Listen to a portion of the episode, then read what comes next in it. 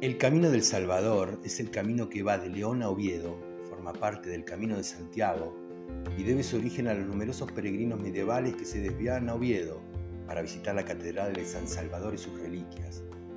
Un antiguo y popular refrán dice, quien va a Santiago y no va al Salvador, honra al criado y deja al Señor.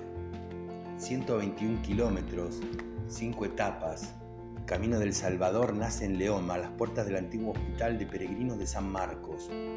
De las cinco etapas, tres transcurren por suelo asturiano. El Camino del Salvador es fundamentalmente una ruta de montaña.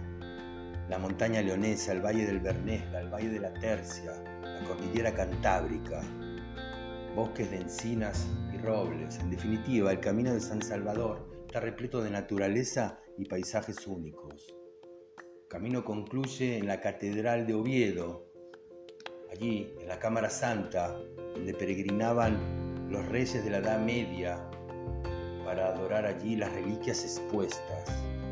Allí se encontraba, según la tradición, el Arca Santa de Oviedo procedente de Jerusalén, que fue empleada por los apóstoles para guardar varios objetos vinculados a Jesús y la Virgen. En el año 1075 el rey Alfonso VI presidió el acto de inventario de las reliquias del Arca Santa.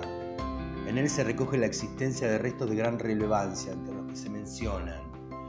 El sudario que cubrió el rostro de Jesús, un fragmento de la túnica de Cristo, pan de la última cena, leche cuajada de la Virgen, espinas de la corona, un fragmento del lignum crucis, también allí se encuentra expuesta la cruz de la victoria que custodia los restos de madera de la propia cruz que don Pelayo portara en la batalla de Covadonga. Peregrinar, viajar, ponerse en movimiento, llegar a uno mismo, a la paciencia, a la humildad, camino, interiorización, purificación.